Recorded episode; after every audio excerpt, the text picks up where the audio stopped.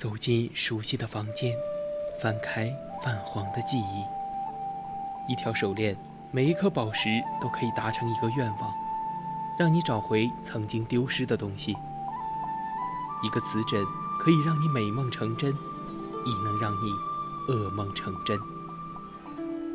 每一件古物都有属于它自己的故事，默然等待千年，只为在此刻相遇。文物客栈，为你讲述每件古物背后的传奇。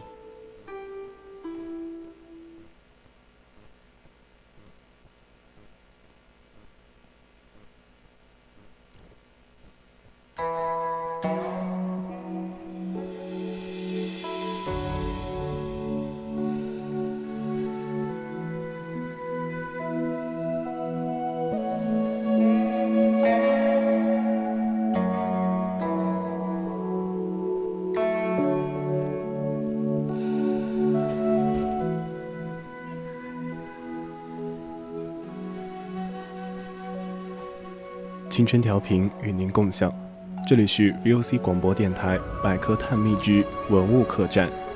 我们将带你走进的是文物背后，看那精美绝伦的文物映照出的历史与现实。我是主播娄瑞涛，今天我们将要分享的是木雕，欢迎大家到我们的 QQ 听友私群二七五幺三幺二九八与我们一起讨论，或者到我们的荔枝直播平台与主播进行互动。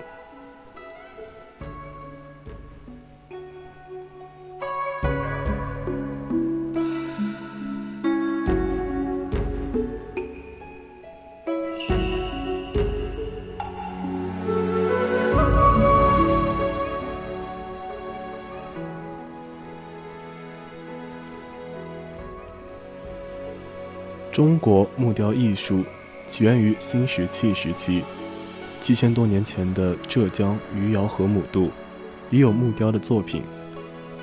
秦汉两代，木雕工艺趋于成熟，施彩木雕标志着古代木雕工艺达到相当高的水平。唐代木雕工艺趋于完美，许多至今保存的本雕佛像。是中国古代艺术品中的杰作。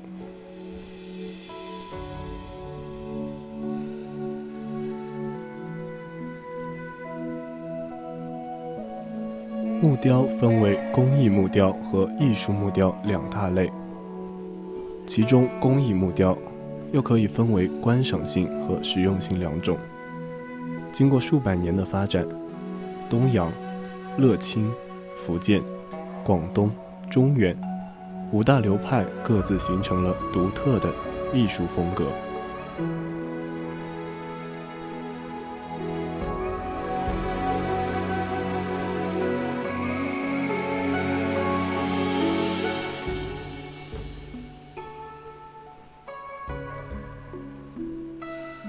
木头原本就是有生命的物体，自古以来。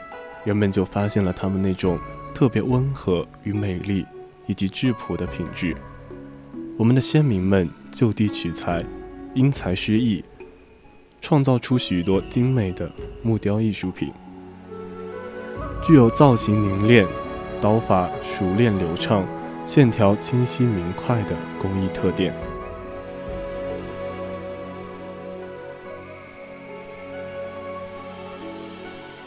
明清时期的木雕题材，多以吉祥纹样、神话故事，诸如吉庆有余、五谷丰登、龙凤呈祥、平安如意等等为题材，深受当时社会的欢迎。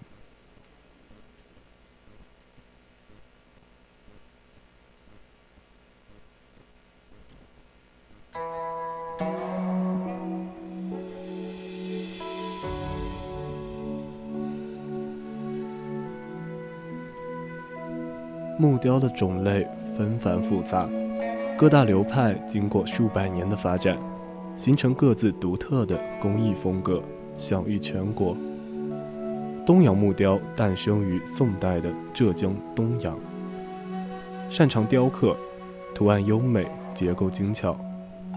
清乾隆年间，被称为“雕花之乡”的东阳地区，竟有四百多名工艺师被招进京城，修缮宫殿。乐清黄杨木雕，从清代中期起就成为中国民间木雕工艺品之一。以雕小型黄杨木陈设品而闻名中外。广东金漆木雕起源于唐代，它用樟木雕刻，在上漆贴金，金碧辉煌，具有强烈的艺术效果。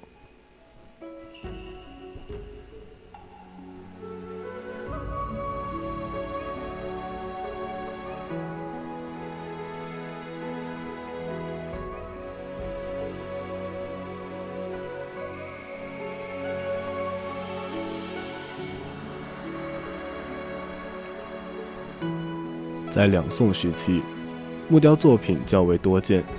这时的木雕已经采用组织细密的木材作为载体进行制作。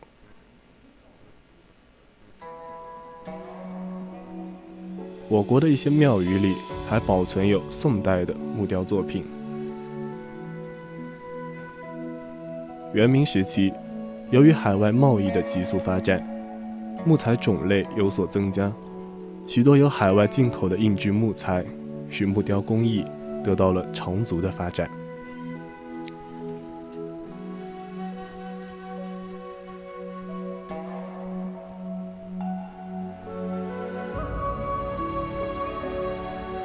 而明清时期是木雕工艺的一个辉煌时期，涌现出大量有史可考的名家艺人以及他们的作品，是古代木雕艺术的一个高峰。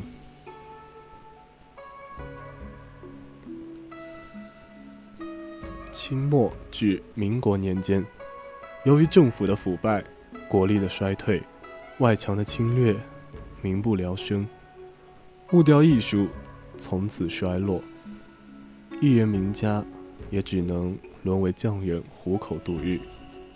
新中国成立后，在党和国家的关怀下，民间工艺得到了保护以及发掘，木雕也重新焕发出生命。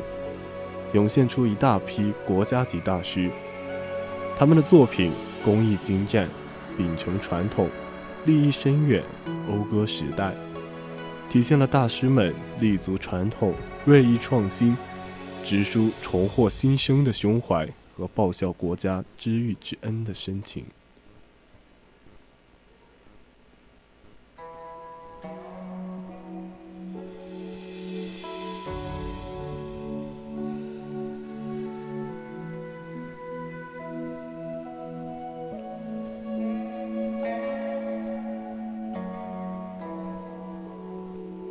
国家的改革开放，经济腾飞，国富民强，党和国家对民间工艺的大力支持，唤起了民众对传统工艺美术的热爱与追求。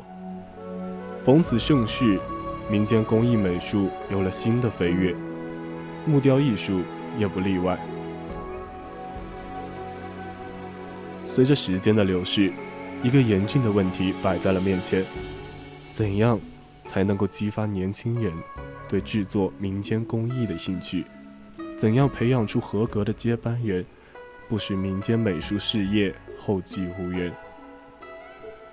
如何有效地保护民间艺术，延继民间传统文化，已经成为政府、学者以及艺术家们共同面对的时代话题。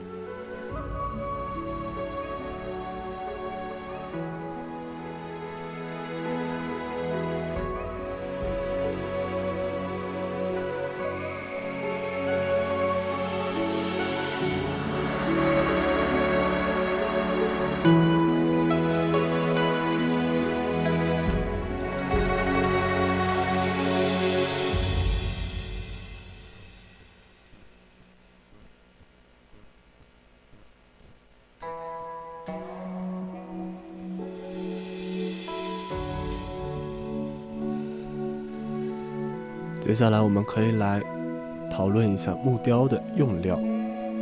考虑到木材温润、热胀冷缩的性质，为防止其开裂又或者是霉变，木雕艺术品的用料极其考究，普遍使用樟木、香妃木、红松木、椴木、桧木、紫檀木等等。而其中受到雕刻家和收藏家普遍喜爱的、稳定性能优异的木材是桧木，而桧木中又以加拿大桧木最为普及。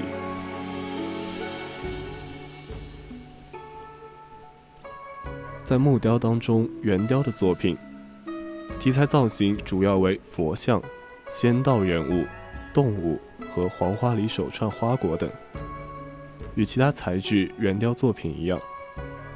主要置于奥绒案等处，用作观赏。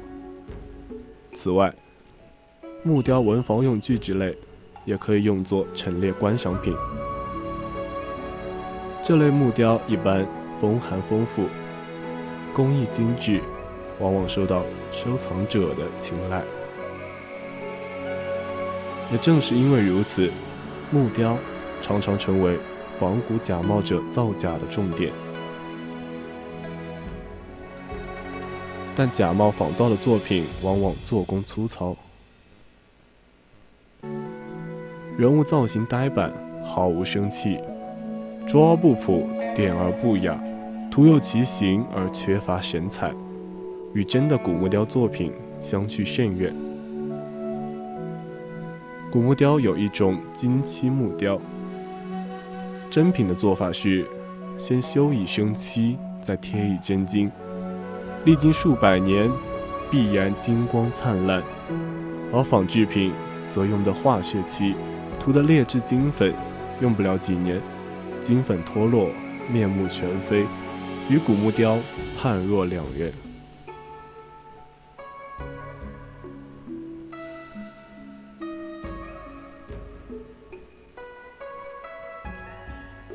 与圆雕之类，可置于书斋案基座供。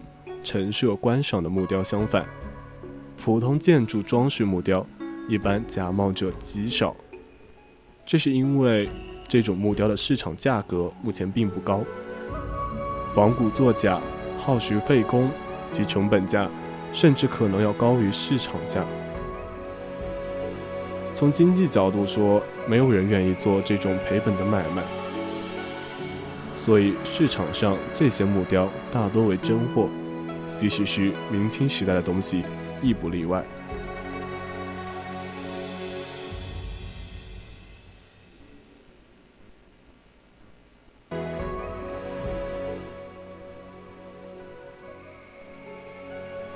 今天的文物客栈就到这里，材料转载自网络。接下来是古人社区，敬请继续锁定青春调频，我们下期再见。